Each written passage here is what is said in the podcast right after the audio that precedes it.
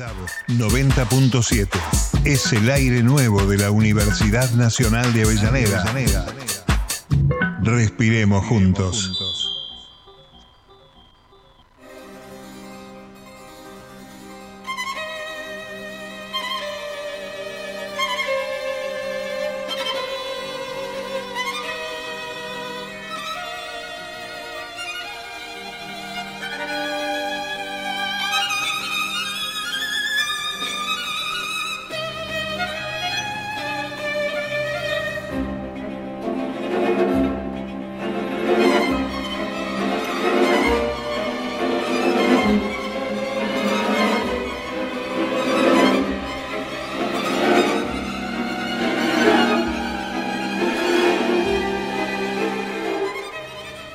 En el cosmo de la música.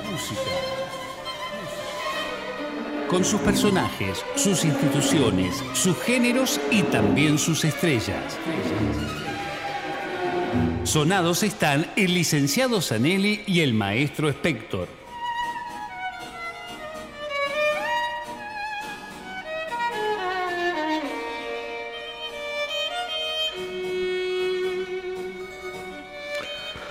Licenciado Zanelli, Maestro Spector, ¿cómo le va? todo muy bien. ¿Usted? Bien, acá. Qué lluvia hoy, ¿no? Qué lluvia, qué cambio de clima. ¿Por qué cambió el clima? Para Bueno. mí siempre llovió. El domingo eh, eh, eh, transpiré y hoy no me di cuenta, pensé que hacía calor y salí en hojotas y pantalón corto ¿Y entonces? y tomé frío, tomé frío. Y me duró las manos frías, esto es tal cual, me duraron las manos frías hasta las 3 de la tarde. O sea que estoy destemplado. Escúcheme, y cuando usted tiene ese frío, por ejemplo, ¿se siente representado con Vivaldi y su invierno? Sí, por supuesto. ¿Y quién lo representa más a usted, Vivaldi o Piazzolla, el invierno de Piazzolla? Qué pregunta, qué pregunta para uno eh, eurocentrista, para un tranco cultural, porque uno se acostumbró a, a Vivaldi con, con el invierno. Yo por lo menos en casa, ¿Y usted qué se cree? porque que- no, no- en casa se escuchaba eh, tango y el debate Piazzolla y todo era muy complicado hablar en casa de Piazzolla, por ejemplo. Pero usted qué se cree, que el tango no tiene nada que ver con Europa? No, no, no, no, todo lo contrario.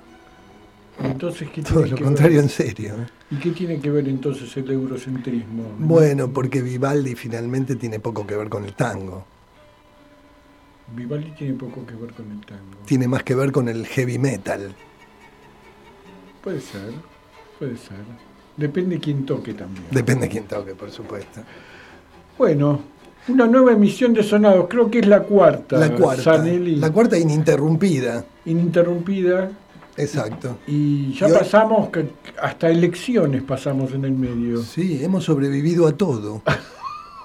Y ahora dentro de poco vamos a tener otra. Exacto, exacto. ¿Sobreviviremos? Bueno, no sé, espero que este programa lo auspicie Clonazepam.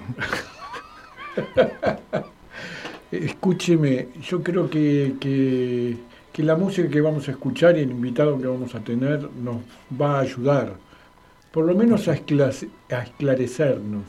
Sin duda, sin duda. Demos el nombre, o no.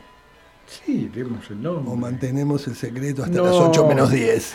No, yo lo que diría es que primero escuchémoslo Y adivinen qué toca. y adivinen qué toca.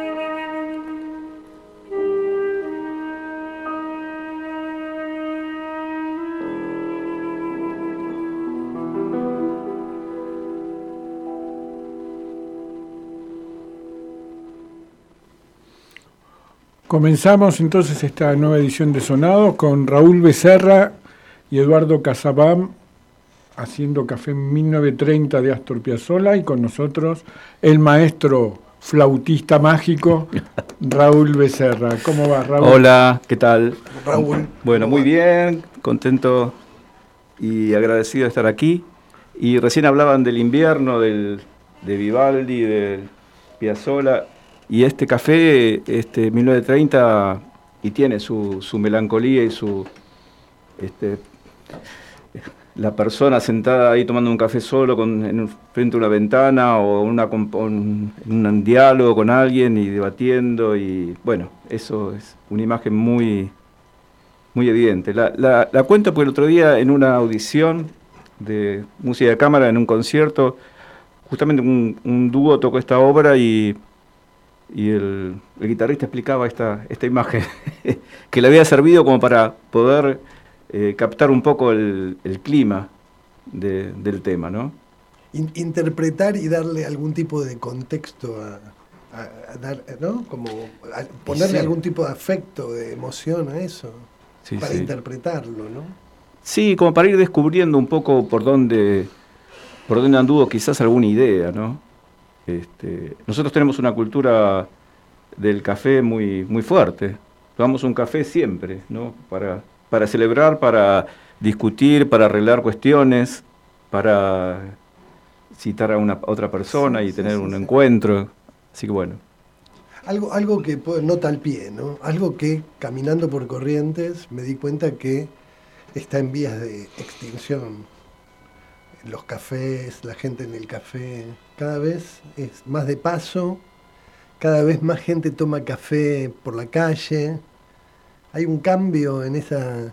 ¿Qué pasará con la música? ¿no? ¿Qué música acompaña a alguien tomando un café por la calle? Todavía, no sé. No sí, me imagino. Es un café distinto, es otra música. Es otra música.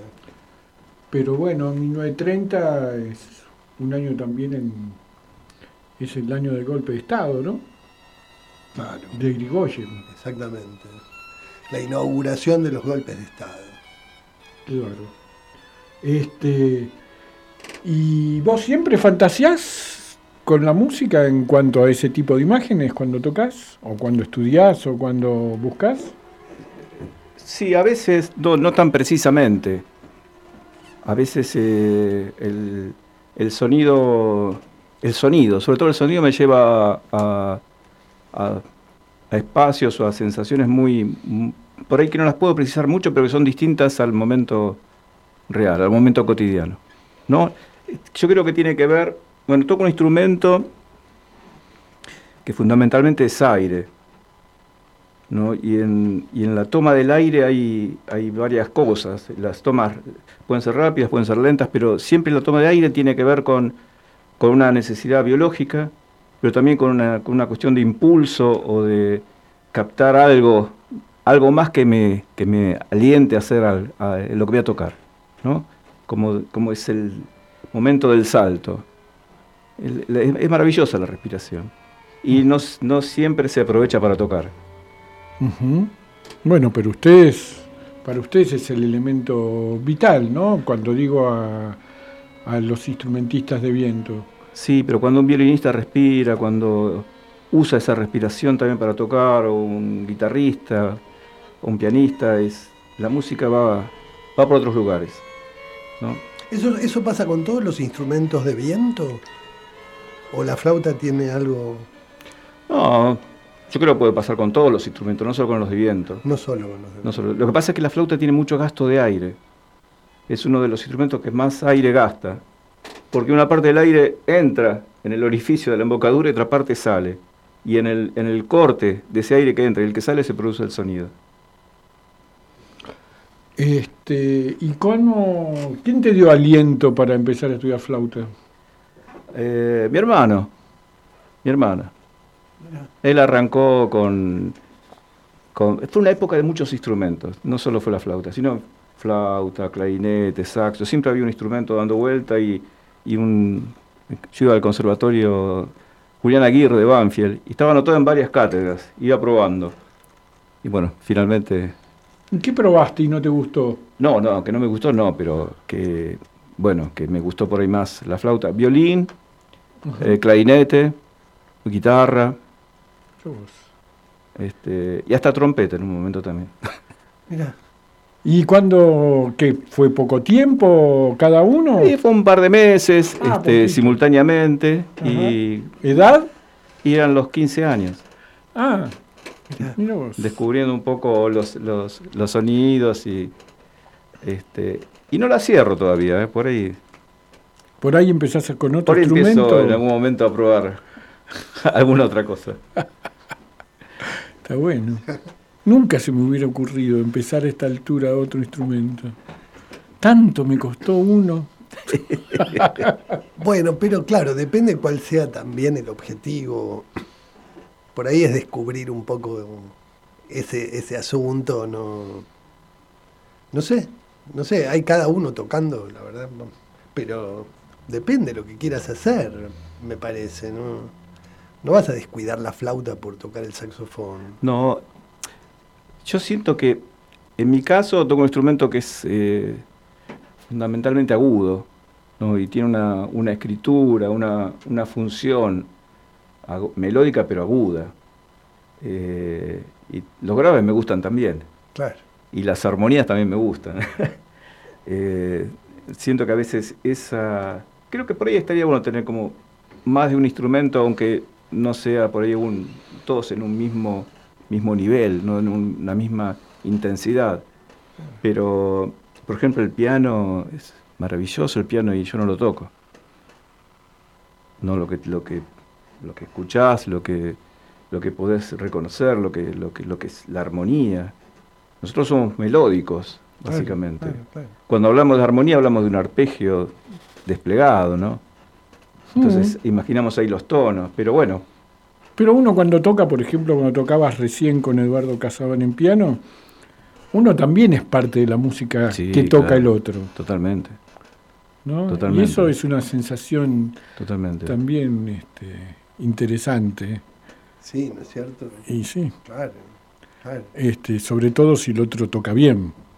Sobre todo, sobre todo eso, sí. Bueno, en las obras de flauta sola, este, que hay mucho, hay muchísimo repertorio de, todas las épocas, pero fundamentalmente del barroco y luego de lo que fue el... ¿No se aburren de hablar un poquito así de... no, no al, contrario, al contrario. Después del, del año 1850, este, un constructor, BEM, este, diseñó un nuevo sistema para las flautas para los instrumentos de madera en general. Y este, pero se fue instalando de a poco y en, el siglo XX, básicamente, ya estaba muy bien afincado, estaban los instrumentos sonando bien. Entonces apareció un mundo nuevo, con los, con los impresionistas también, que empezaron a escribir eh, de una forma distinta a la que se escribía antes, en el caso de la flauta. ¿no? Hay dos obras que son ahí muy interesantes. El, el preludio a Sexta un Fauno de Debussy y el bolero de Ravel, que son dos obras que comienza la flauta en una sola y en otra prácticamente sola, con el tambor, pero en el registro grave, cosa que hasta ese momento no había sucedido. Y ahí se abrió todo un mundo de compositores, sobre todo franceses, que empezaron, la mayoría tiene una obra para flauta sola. Este, ¿Y, cuál era la característica del nuevo sistema de Bonn? Bueno, una perfección en el funcionamiento, en una escala mucho más afinada, una cantidad de llaves eh, que se necesitaban.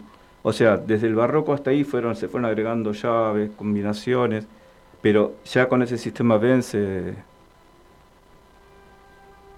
Ah, Acá nuestro operador Marquitos, muy, atento, nos pone a Ravel para. Claro, claro. Siring también, sí. Bueno, ves, ahí tenés este, Debussy hizo una, obra para flauta sola. Y hay un recorrido hasta nuestros días. Y lo que decía las obras de flauta sola, que son maravillosas, porque hay que descubrir ahí la melodía, la armonía, el bajo. Claro, claro. ¿eh? Y bueno. y técnicamente, a ver, para el gran público, como dicen habitualmente, cada registro, desde lo más agudo al registro grave de la flauta, ¿qué es lo que se modifica en ustedes para, para, enriquecer y que salga eh, y que salga bien claro el registro donde está? ¿Cuál es el, mecanismo técnico? Bueno, eh, estamos hablando de la flauta de tres octavas. Fundamentalmente la primera y la segunda son las mismas posiciones. Lo que se modifica es la embocadura. Entonces ahí se produce el salto. A ver, explícanos qué es la embocadura. Y la embocadura eh, sería lo que es el punto de encuentro entre el instrumento y la boca, por donde va a salir el aire. O sea, es el todo. es toda la boca y todo el, orificio y lo que sea la, cabeza de la flauta. Eh, y ahí, bueno, con, con distintos podemos decir como enfoques del aire, si más abajo, más al medio, más arriba, se van produciendo lo que es esta primera y segunda octava. La tercera octava ya cambia las posiciones. Y eso la hace con otra, le, da otra complejidad, pero bueno, también tiene eh, una virtud que es eh, la proyección, la determinación y la presencia sonora. Cuando decís eh, las posiciones, ¿a qué te referís exactamente? Eh, las digitaciones. Las digitaciones. sí, sí. Ok, no la embocadura, o sea que las dos, digamos, los dos parámetros son la embocadura y la posición de los dedos eh, en las distintas llaves. Sí, y una parte que está dentro de, tu cuerpo. Que el diafragma. El manejo del aire. El manejo del aire. El manejo del aire. Justamente, con el diafragma, con las distintas velocidades, las distintas presiones y algo que, se empezó a hablar no hace tanto tiempo, que es cuál sería una caja de resonancia de la, de la flauta. Y una caja de resonancia es la boca. La boca funciona como, como, amplificador. Si, yo tengo las mandíbulas apretadas, mi boca no, no resuena. Este, y muy interesante técnicamente eso, porque eh, posicionó a lo que es el aire, la velocidad del aire, eh, la forma de tocar, una riqueza de armónicos distinta. Bueno, es un poco técnico, pero creo que... No, no, pero súper interesante. es, que además me parece que, que al ser un instrumento relativamente conocido, descubrir lo enigmático que puede llegar a ser al mismo tiempo, porque los espectadores de un flautista o una flautista no tienen por qué saber dónde se produce eso, cómo funciona eso, por qué nos gusta, hmm. porque es un sonido muy hermoso, muy agradable además, ¿no? Este, Le decimos a los oyentes que se incorporan que estamos hablando con Raúl Becerra, flautista, gran flautista nativo. Nativo. Este, y a vos también, eh, porque yo me acuerdo mucho que hubo un furor con la flauta que, que a través de un flautista que se llamaba Ian Anderson, ¿no? Claro. Mira, yo todavía este, me sigo sorprendiendo con algunos videos que veo. Eh, y realmente no solo llevó la, flauta a un, a un circuito de música, sino que también como que fue creando una forma de tocar, ¿no? Porque tocó de una forma muy, muy rock, muy usando, usando la voz, usando la sobrecarga de aire, usando el aire como, como parte del sonido, pero como ruido. muy, muy interesante. Tocaba y cantaba. Este, Ahí está sonando. Y aparte, bueno, este, él, venía de una formación por ahí mm, académica, pero tenía todo el otro lado que, quiso una combinación de, de, una técnica por ahí clásica, pero con una forma de soplar distinta que, por ahí tenían algunos flautistas de, jazz este, antiguos, ¿no? Hoy eso medio que fue como depurando un poco y se toca con un sonido por ahí un poco más definido. Pero no, fue maravilloso. digamos que Ian Anderson era el flautista de un grupo que se llamaba Jetro Tull. Y además, perdón, pero, pero digamos que la pieza que, no sé, yo me acuerdo era chico, que más impactó fue la buré de, Bach, ¿no? Sí, sí, una suite de Bach. Claro. Pero aparte, eh, eh, Fíjate qué cosa extraña que un flautista sea el líder de una banda de rock. No, eso era impensable. Pero un flautista que cantaba, que lideraba, que componía, que tocaba y arrasaba. Sí, sí, sí, sí. Ah, maravilloso. Ese fue tu, además del, aliento fraterno, ¿ese también fue algo determinante en tu elección del instrumento? ¿Tuvo algo que ver? Y yo lo escuchaba mucho, sí. Tenía, es más, todavía tengo algunos vinilos este, que conservo con mucho, con mucho cariño. Eh, siempre tuve como un poco este, esta cuestión popular y clásica en los dos, en los dos terrenos. Ah, mira vos. Este, y si bien la formación fue muy clásica, muy académica, mm, me gusta y escucho y intenté hacer muchas veces otras cosas de otros géneros. Este, pero estos, no solo, no solo estos flautistas, sino muchos otros músicos de otros instrumentos, eh, que bueno, que son parte, son parte ya de la, del, del, bolso que me llevó a una isla, si me tengo que llevar música para escuchar. Alguna vez este, me contaste que fuiste, que fuiste a ver a King Crimson.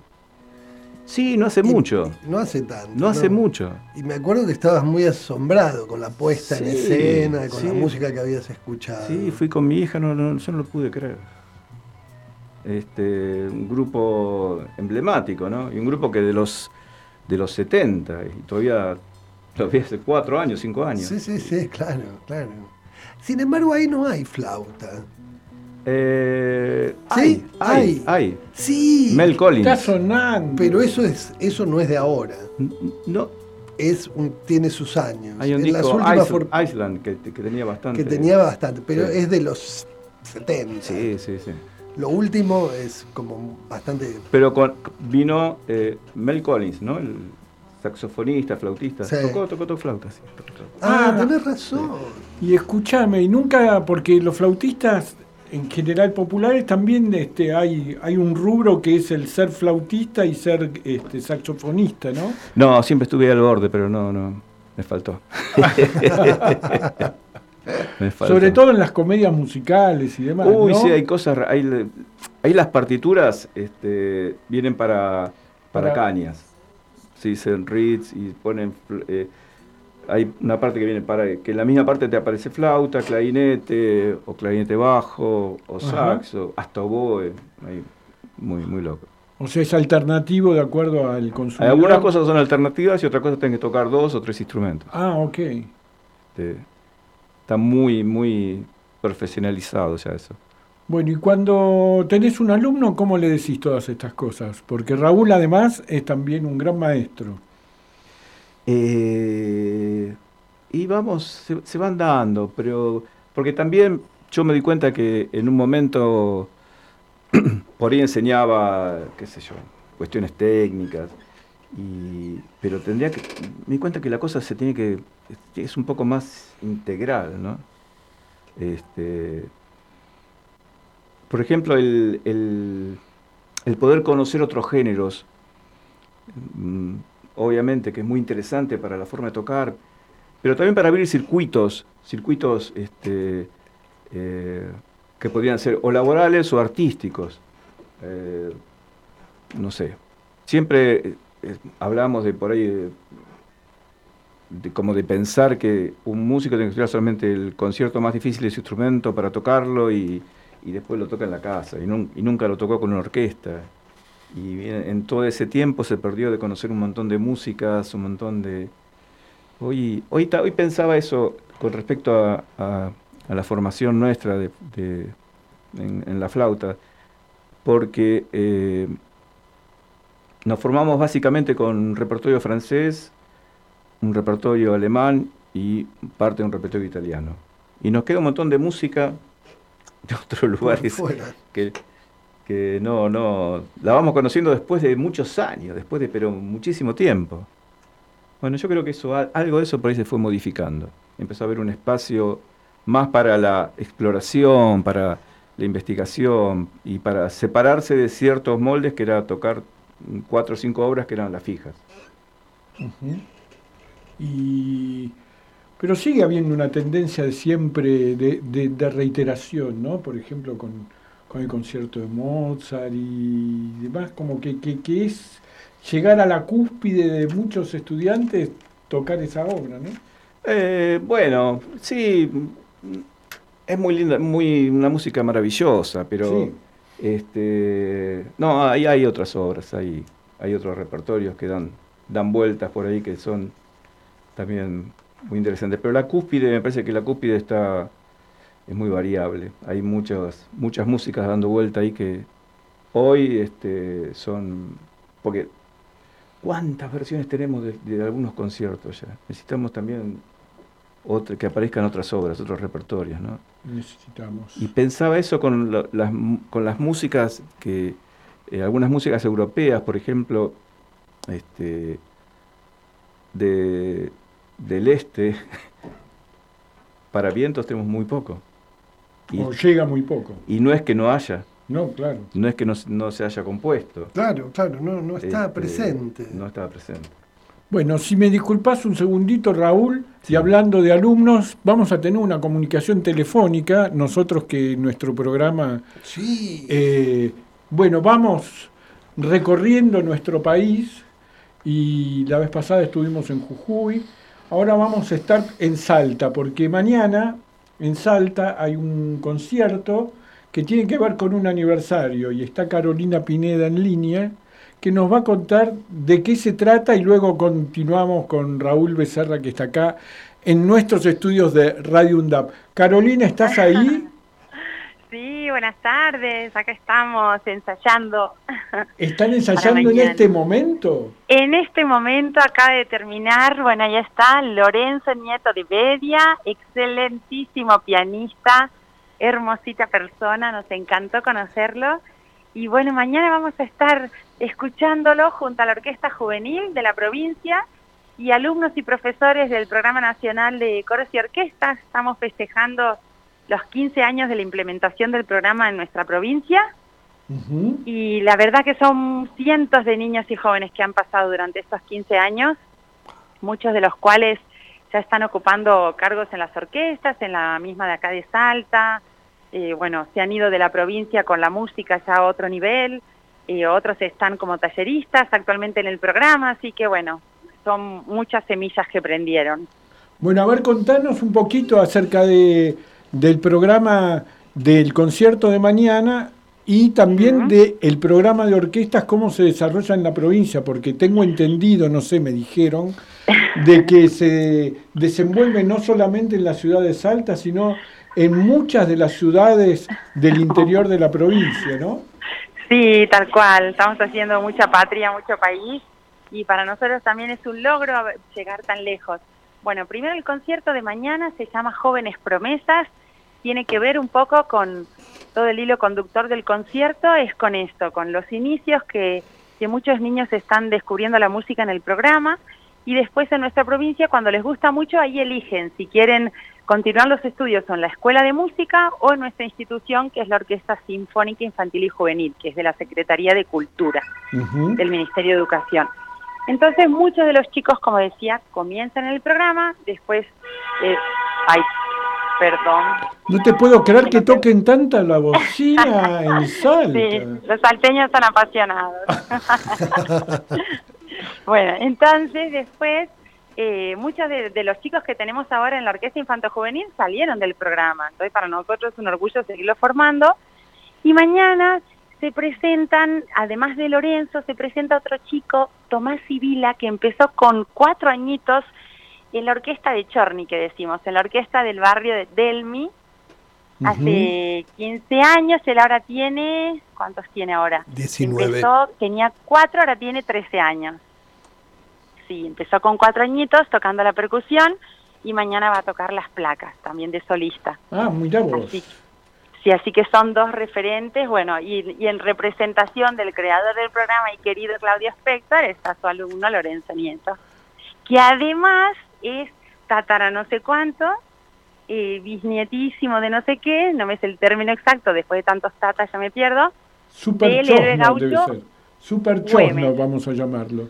Del general Güemes, exactamente. Increíble, ¿no? Sí, Pero línea, línea directa con Güemes. Sí, con el segundo hijo de Güemes y viene la que sería su bisnieta, ¿no? Que es la abuela de este chico. Exactamente.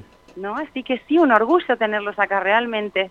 Y más haciendo patria, pero con música. Ahora no, no con luchas.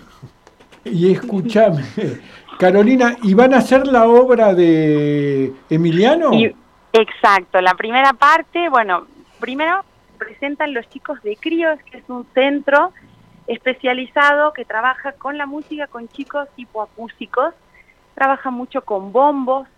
La profesora encargada de ese grupito de chicos, porque algo escuchan y sienten la vibración de los bombos, también formó parte del programa de coros y orquestas.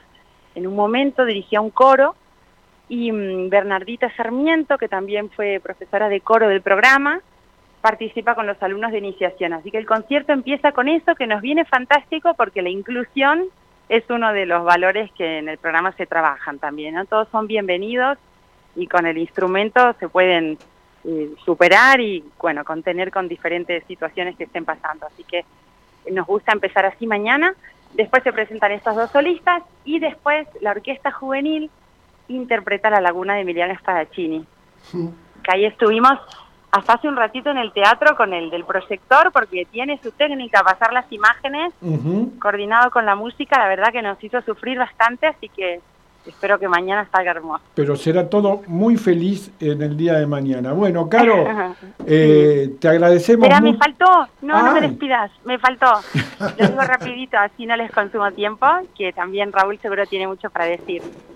El Hola. programa de, sa- de coros y orquestas en Salta actualmente tiene 18 sedes, Ah, de las cuales algunas son orquestas que están más completas, con muchos talleristas, mucho más instrumentos, otros son ensambles, otros son coros, 18 de las cuales 5 son en capital y 13 en el interior. Esto tiene que ver también con la política que tiene el ministro y el gobernador de federalizar las oportunidades, de acercar la música a los chiquitos de la Puna. Estamos hablando de municipios como Iruya, que literalmente hay que salir de Salta, entrar a Jujuy, está a 350 kilómetros de Humahuaca, volver a entrar a Salta. Bueno, lugares muy, muy lejos de donde estamos ahora, pero hermoso que hasta ahí llegue la música y lleguen los instrumentos. Así que aprovecho para, para agradecer todas estas apuestas que se hace, bueno, desde tu persona con tu equipo hasta desde el ministerio, ¿no? Y todos los que lo hacen posible. Bueno, Caro, eh, te agradecemos mucho. Le digo a los oyentes nuevamente que es Carolina Pineda quien es quien lleva adelante el programa de orquestas y coros de Salta y que es una agitadora cultural y musical que, que bueno, que, que- que tiene todos estos logros en todos estos años y que bueno, te agradecemos mucho y que vamos a seguir codo a codo haciendo que la música llegue a todos los rincones de la provincia de Salta y de todo el país. Y con gente, Muchas gracias. con gente Sí, que trabaja como vos, este, la verdad que esto no es una utopía, sino que es algo muy posible. Sí, mañana 73 talleristas y 1.200 chicos van a estar representados a las 20.30 en el Teatro Provincial Juan Carlos Arabia, todos festejando por los 15 años que disfrutamos del programa y ojalá que muchos más. Bueno, un beso enorme, mucho a Mer mañana y Sí. bueno, nos comunicamos. Perfecto, muchas gracias. Gracias, te mando un beso Raúl Becerra. Bravo, Caro. Ay, sí, bravo, bravo. gracias. Brava. Nos esperamos por acá. Y Marcelo Zanelli, también nuestro filósofo de cabecera. Ay, sí. Un beso grande. los tres. Bueno, chao, que esperamos muy por bien. acá. Chao. Gracias, chao. Radio UNDAB. Docentes, no docentes, estudiantes. Tienen que decir. Radio UNDAB. Voces universitarias. Escuchalas. Escuchalas. Voces universitarias. Radio UNDAB. Radio UNDAB. Radio UNDAB. Emisora universitaria multiplicando voces. Escuchalas.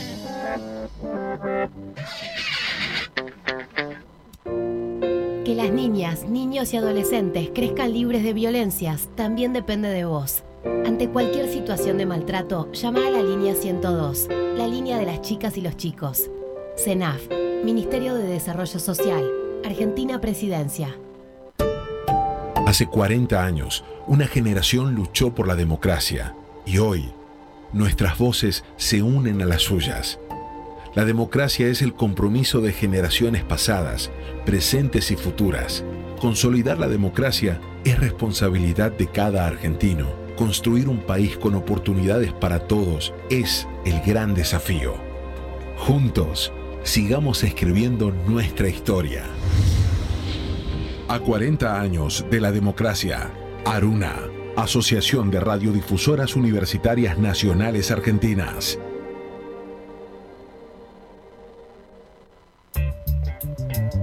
Miércoles, desde las 15, De boca en boca está en la radio pública de la UNDAB. Vamos a tratar de darle pelea a todos los vientos, sobre todo a los que vienen de la derecha. Con la conducción de Néstor Mancini y todo el equipo. los miércoles, desde las 15, De boca en boca por Radio UNDAB. Radio UNDAB, docentes, no docentes y estudiantes tienen que decir. Radio UNDAB, la radio de la Universidad Nacional de Avellaneda.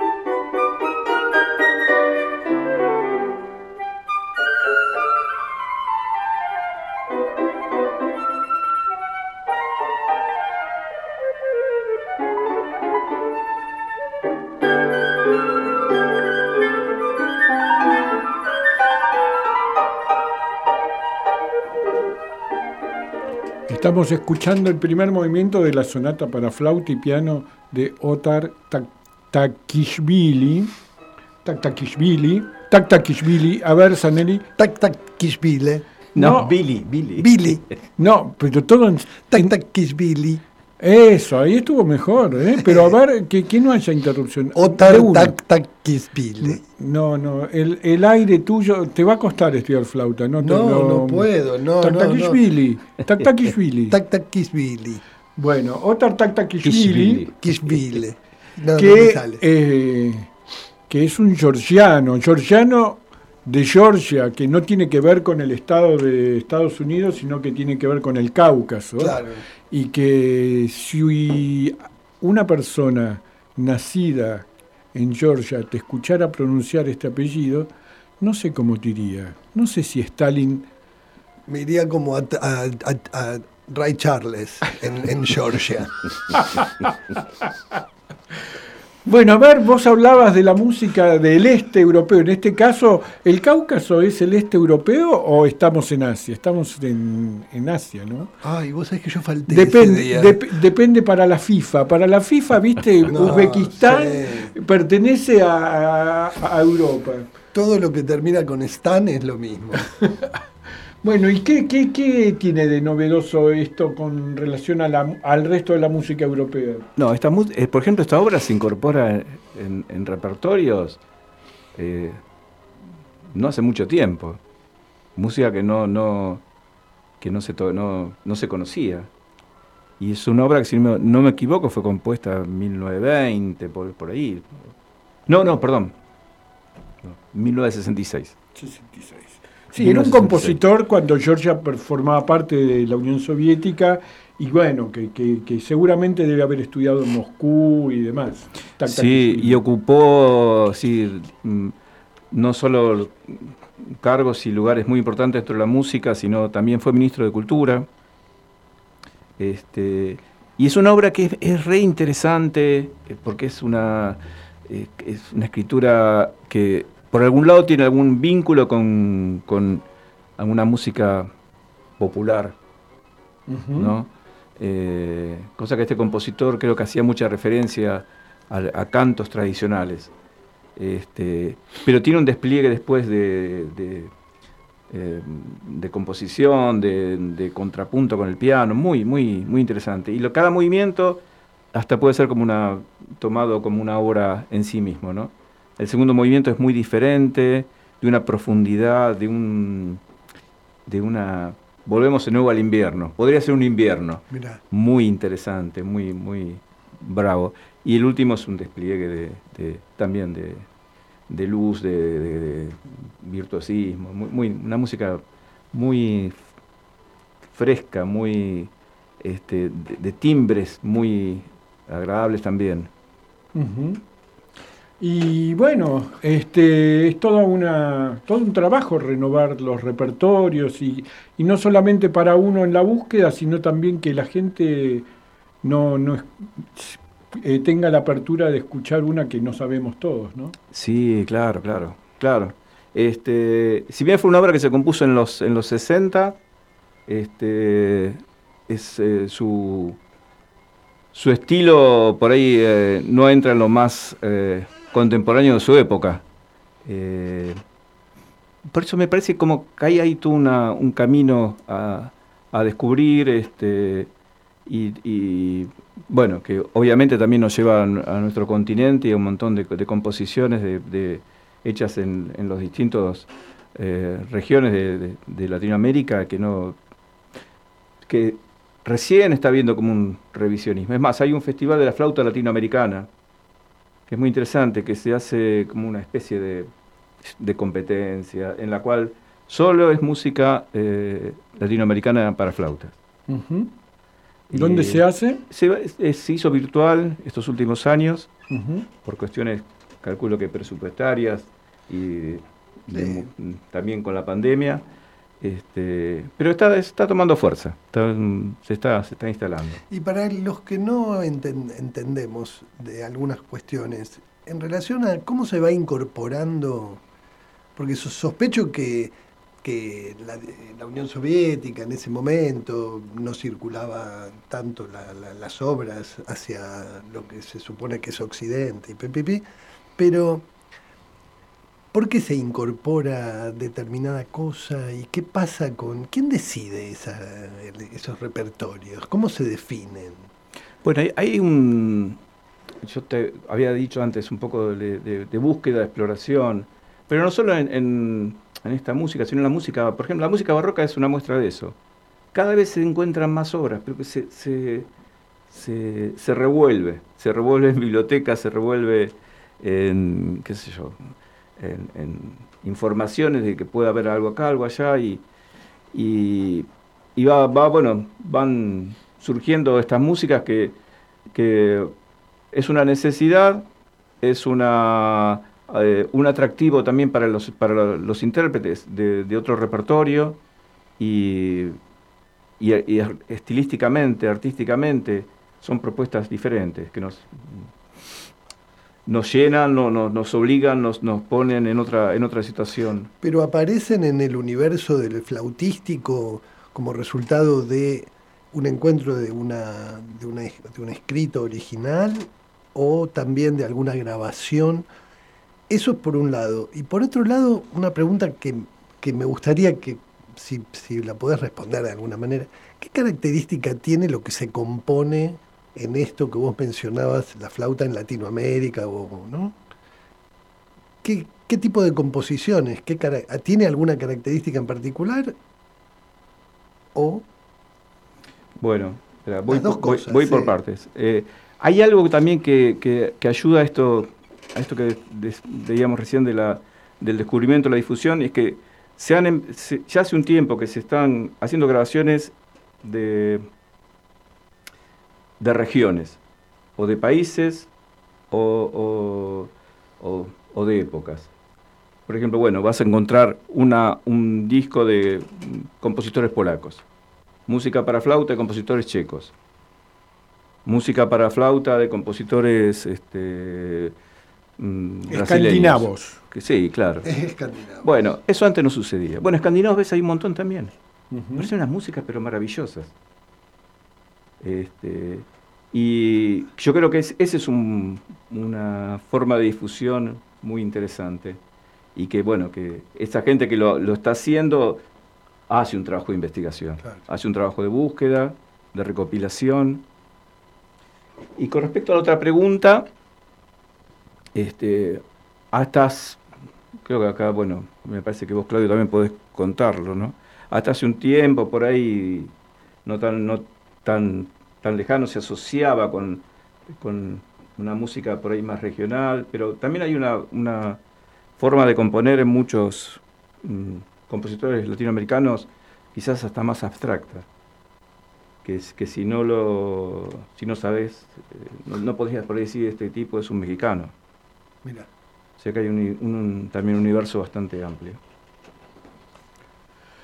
¿Qué cosa, no? La flauta. A la flauta. A la flauta. A la flauta. La flauta. A la Y para, para. Marcelo, que hablábamos del tango al principio, que era si era académico o no, bueno, justamente en, en ese academi- academicismo, la flauta tuvo un lugar importante. Claro, sí, ¿Eh? sin duda, sí, sí, Este, sí. Venían con la flautita bajo el brazo y se Ah. armaban las, las primeras bandas de guitarra, un, vi- un violín, una flauta y, y una tuba quizás. Claro, sí, sí, la vieja, O un la vieja guardia, ¿no? Bueno, y desde un punto de vista cuan- que también nos proponemos acá para que sepan, hay distintos tipos de flauta. Tenemos el pícolo, la flauta en do, la flauta en sol. A ver, contanos Sí, eso. claro. Dentro de lo que es la familia, de lo que podrían ser las flautas traversas, de lo más agudo a lo más grave. Pícolo, flauta, flauta en do, flauta en sol, flauta baja, flauta con trabajo. Bueno, ahí hay un registro este, muy, muy amplio. Y que tienen, bueno, distintas funciones, o dentro de la orquesta, o en eh, repertorios por ahí más eh, específicos de, algunos estilos. Pero yo ampliaría este, este tema de las flautas, porque hay algo que, que trasciende por ahí a la forma que tiene o al material con que está hecho. Tenemos flautas eh, en Japón, tenemos flautas en, el- en los Andes, tenemos flautas en muchas culturas de África. O sea, hay algo ahí que tiene que ver con las cañas y con el hecho de que la caña suene. Claro. ¿no? que se dio simultáneamente en distintas partes del mundo, pero que es- el principio sonoro es el mismo. Es un orificio donde entra el aire. ¿no? Es maravilloso. Qué maravilla. Este, hasta- bueno, la mitología griega está llena de eso, ¿no? El dios Pan. Tal cual, sí, sí, sí. sí. Bueno, estamos llegando al final de nuestro paseo flautístico hoy en Sonados.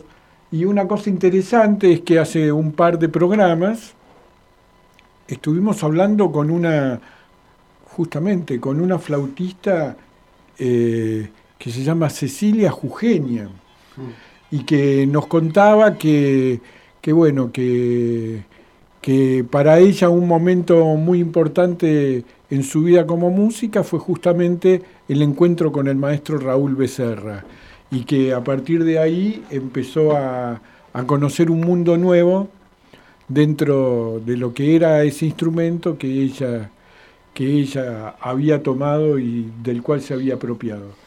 Así que bueno, este, gracias Raúl por estar con nosotros. No, al contrario, Sabemos que, un gran placer. que no solamente a Cecilia, sino que a muchos y muchas flautistas este, Decenas. el encuentro con Raúl ha significado algo muy importante en sus vidas y bueno, haberlo presentado hoy en Sonados junto al licenciado Zanelli Un lujazo. fue un lujazo. Bueno, encantado. Así- así Eh, que- Les agradezco mucho porque Gracias por venir, además. Me gusta hablar del, también del, de la flauta. Bueno, sí, sí, sí, sí, y además este, yo, yo insisto con eso. Son, eh, se pasa de largo. Te ponen música, pero nadie te cuenta cómo surge. Bueno, a ver, ese, ¿qué, qué instrumento es ese? No todos conocen cómo suena un oboe, cómo suena una flauta sola, cómo suena, no sé, un clarinete X. Bueno, además de escuchar la música, qué se escribe, qué pasa con esa música, qué pasa con ese instrumento, ¿no? Y con quienes se dedican a ese instrumento. Así que bueno. Bueno, queridos y queridas oyentes, ha sido un placer. Gracias Marquito por el por, por, su atención al toque que él nos va mostrando músicas a medida de lo que vamos conversando, un capo, el maestro Marcos en, en el control. Y bueno, les decimos que los encontramos el martes que viene. El martes que viene a las 19 horas en esta esquina, que es la esquina de Suárez, Suárez y Tchaikovsky.